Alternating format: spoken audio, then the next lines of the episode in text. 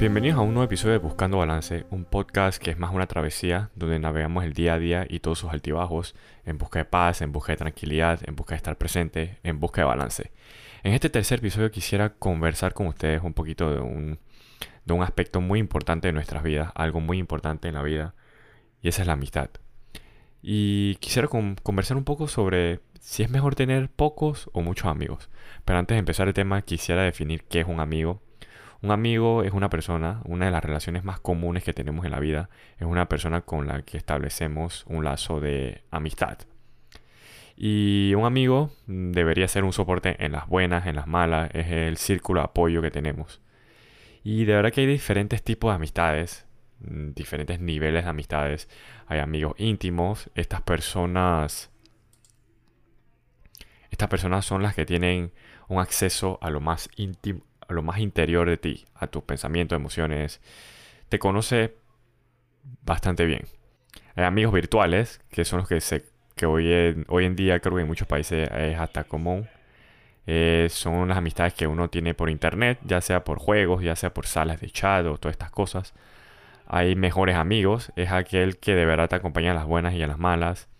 Y creo que tiene una amistad incondicional contigo y muchas veces no pide cosas a cambio. Y nunca te, nunca te abandona. Hay amistades un poco más especiales, digamos, amigos con derechos. Son personas que, además de tener una relación de amistad, también intercambian eh, actos y acceso físico. Pero bueno, estos son los diferentes tipos de amistades. Y bueno, quisiera tocar un poquito, empecemos con ¿Qué, es tener muchos amigos? Tener muchos amigos, yo creo que yo tuve bastantes amigos. Podría decir que tenía muchos amigos. Era cuando estaba en la escuela, cuando estaba en la primaria y secundaria. Eso es cuando todos los días estaba rodeado de amigos, de personas. Creo que esa, esa es la etapa de la vida donde muchos eh, seguramente han pasado por situaciones similares porque estamos en la escuela, estamos rodeados siempre de personas y muchas de estas personas las consideramos amigos son las personas que después de clase hacíamos cosas juntos, eh, nos reuníamos para jugar, para estudiar, y no solo los días de semana, no solo los días donde teníamos clases, sino hasta planes los fines de semana. Y creo que hasta en la casa uno tenía muchas amistades, digamos, los vecinos. Y creo que era una etapa muy divertida. Mm, teníamos muchas cosas que hacer porque tener más amigos. Eh, quiere decir más variedad en las actividades que uno pueda realizar en grupo. Y pero ya cuando uno va creciendo, cuando uno es un adulto, una persona de veintitantos, treinta o más, ¿qué significa tener muchos amigos? Tener muchos amigos es que también hay que ver cómo uno define qué es un amigo. Para algunas personas, un amigo es alguien con el que uno interactúa, independientemente de la profundidad de este intercambio. A veces puede ser alguien que solo juguemos que hagamos actividades deportivas, los amigos del fútbol, del básquetbol, del deporte, amigos del trabajo, que son personas que muy parecidas a las relaciones que tenemos con nuestros amigos de la escuela, eh, personas con las que interactuamos todos los días, tenemos buena amistad dentro de la oficina y a veces, a veces son personas que, con las que entablamos amistad hasta fuera de la oficina. Por diferentes razones podemos tener cosas en común, e intereses en común o estar en, eh, en como digo, en, en etapas similares de la vida. Pero muchas veces tener muchos amigos a este, siendo un adulto, quiere decir que las relaciones no son muy profundas. Porque a veces es difícil si imaginemos, en un día tenemos 24 horas y un tercio, un cuarto de ella la pasamos durmiendo y la otra haciendo nuestras, cumpliendo con nuestras responsabilidades, donde podemos es, bastante difícil cultivar un nivel de intimidad y de relación de amistad con otra persona, con tantas personas. Hay personas, a veces es interesante, me pongo a ver mi Facebook y, el límite de 5.000 amigos, tengo unos mil y tantos, y muchas de estas personas las conocí, fue por trabajo, por eh, cualquier actividad que, que tuve en el pasado, pero yo digo que ni siquiera el 5% de ellas son mis amigos, son mis tenemos, somos conocidos en Facebook y creo que si necesita algo puedo buscarlas, pero creo que ni el 10% son mis amigos como tal. Así que muchas veces, a veces confundimos amigos con conocidos. Y, y cómo hacemos esta distinción. Esta distinción creo que la podemos ver un poco más fácil cuando ahora que vamos a, a comentar y conversar un poco qué es tener menos amigos. Y miren, cuando uno es joven y no tiene muchos amigos, puede ser que uno sea una persona muy introvertida, una persona que capaz no tenga mucha confianza, pero por, bueno, afortunadamente no me ha tocado ser así. Afortunadamente eh, sí me gusta interactuar a pesar de que soy una persona muy introvertida. Y siempre he tenido amigos, buenos amigos, hasta mejores amigos a lo largo de la vida. Pero hoy en día, siendo un adulto, creo que puede ser una situación que muchas personas de esta edad, de este rango de edad y que estén en esta línea de tiempo, compartan, es que no tenemos muchos amigos como tal. Es un grupo, es un grupo muy cercano y, y creo que con el que uno ha interactuado desde, creo que con mucho tiempo. Pueden ser amigos de, que hemos tenido desde la infancia, amigos que, buenos amigos que hicimos en la escuela, amigos del trabajo. Este es, un círculo muy pequeño de personas con las que interactuamos frecuentemente en esta etapa de la vida, en esta etapa de la adultez.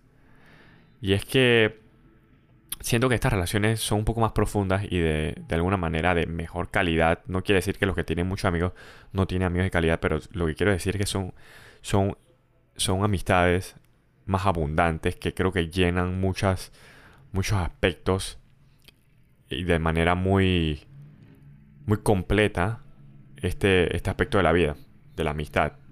Son personas que podemos contar con el apoyo de incondicionalmente y son personas que por el tiempo, porque muchos, yo he tenido casi 30 personas que conozco de más de 10, 20 años, son personas que de alguna forma son parte de mi vida, ya me conocen, ya nos conocen. Y creo que es, es un lazo muy especial. Claro, y bueno, quisiera tocar un poco de mejores amigos. En mi vida he tenido, creo que por etapa, yo creo que siempre ha sido así, me cuesta creerlo, me cuesta aceptarlo. Porque yo pienso, yo elevo muchas de estas relaciones, las relaciones de amistad, son, siento que hay como un karma y una afinidad muy especial con personas, con las personas con las que conectamos, con las personas con las que mantenemos relaciones de mucho tiempo. Y yo las elevo mucho, las pongo en un pedestal, son personas y relaciones muy importantes. Y mejor amigo es difícil llamar. Es difícil llamar a alguien un mejor amigo. He tenido en diferentes etapas de la vida un mejor amigo. O siempre solo uno. No sé cómo, cómo ustedes lo manejen. Cómo lo vean. Y esta persona es con la que hablo todos los días. Es como un hermano. Es un hermano. Y... Pero muchos de estos mejores amigos. Y creo que por la mucha cercanía y creo que por tanta intimidad y tanto conocernos en lo más profundo de nuestro, nuestro, nuestro ser y conciencia y todo esto de nuestra personalidad, me ha llevado a...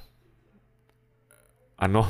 creo que he terminado esta relación de mejor amigo con muchas personas, con mínimo dos o tres. Mínimo dos a tres. Y creo que son, son lecciones que me, hoy en día son lecciones que me ha dado y es de no acercarme a un nivel. Es que muchas de estas personas eh, he hasta vivido con ellos en la misma casa, dos, uno o dos de ellos, y creo que a veces conocer a una persona tan íntimamente, hasta el punto de vivir con esa persona. Miren, esto no es ni de novio, ni de pareja, ni de una relación de novios o de pareja, sino que es una relación de amistad. Vivir y compartir con una persona mucho tiempo en un mismo espacio, o sea, vivir en una misma casa, de verdad que te lleva a conocer a esa persona en su totalidad, casi en su, casi en su totalidad, porque no le estás dando el espacio, ni tú a él o él a ti, de tener un, un espacio privado donde no estemos expuestos. No sé si me entienden. Y, y bueno, al vivir juntos, uno se entera, uno conoce totalmente a esta persona. Y no es que esta persona sea mala o no, sino que es muy profundo. Digamos una tontería como cómo uno deja el baño, si uno bota o no la basura, si uno limpia no después de hacer, de ensuciar la cocina, si uno llega tarde, uno hace ruido en la noche. Estas cositas pueden llegar a, a porque no es un familiar, no es una persona de sangre, no es no es tu familia. es un amigo, es una persona que tú decidiste tener esta relación con él. Eh, a veces puede llegar a ser bastante poderoso, poderosa esta relación, porque es una decisión propia. Entonces cuando uno se da cuenta de que, wow, tenemos en verdad ya el nivel de vivir juntos, wow, tenemos muchas diferencias. Tenemos cosas que, cosas, hay cosas que hace que me irritan. Entonces conlleva a qué tanto se aprecia, qué tanto uno es comprensivo y, dejar estas cosas ir. Es, es, bastante difícil porque si fuera un familiar fácilmente podríamos gritar y discutir, pero entre dos personas que comparten mismas experiencias, que comparten eh, una, una etapa similar de la vida, a veces puede ser un poco difícil. Y bueno, hoy en día creo que no llamaría a ninguna persona mi mejor amigo. Pueden ser tengo muchos buenos amigos, amigos muy cercanos, pero como mejor amigo, creo que lastimosamente, y de verdad que me duele decirlo, que no clasifico a nadie como un mejor amigo. Ya no. Espero que algún, en otra etapa de la vida futura, tenga ese privilegio nuevamente. Pero sí, eh, tener pocos amigos o muchos amigos, de verdad que no hay una.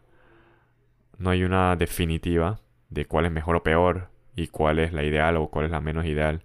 Simplemente varía con nuestra personalidad y nuestra forma de ser. Hay personas que necesitan interactuar con muchas personas frecuentemente y puede que haya personas que con un círculo cercano, hasta de uno o dos, es suficiente. Hay que, es mucho, mucho que ver con, con la personalidad. Si uno es introvertido extrovertido, una persona introvertida se recarga en silencio, una persona extrovertida se recarga interactuando con otras personas.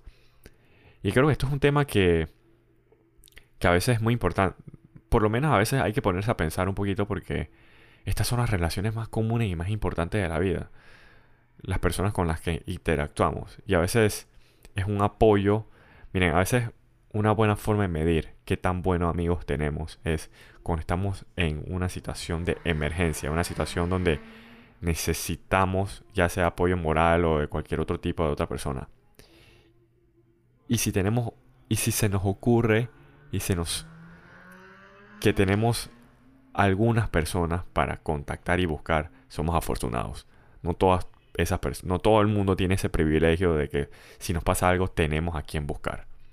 Hay personas que simplemente creo que no tienen a quien llamar no tienen esa confianza eh, de personas a las que recurrir en situaciones sensibles y de emergencia.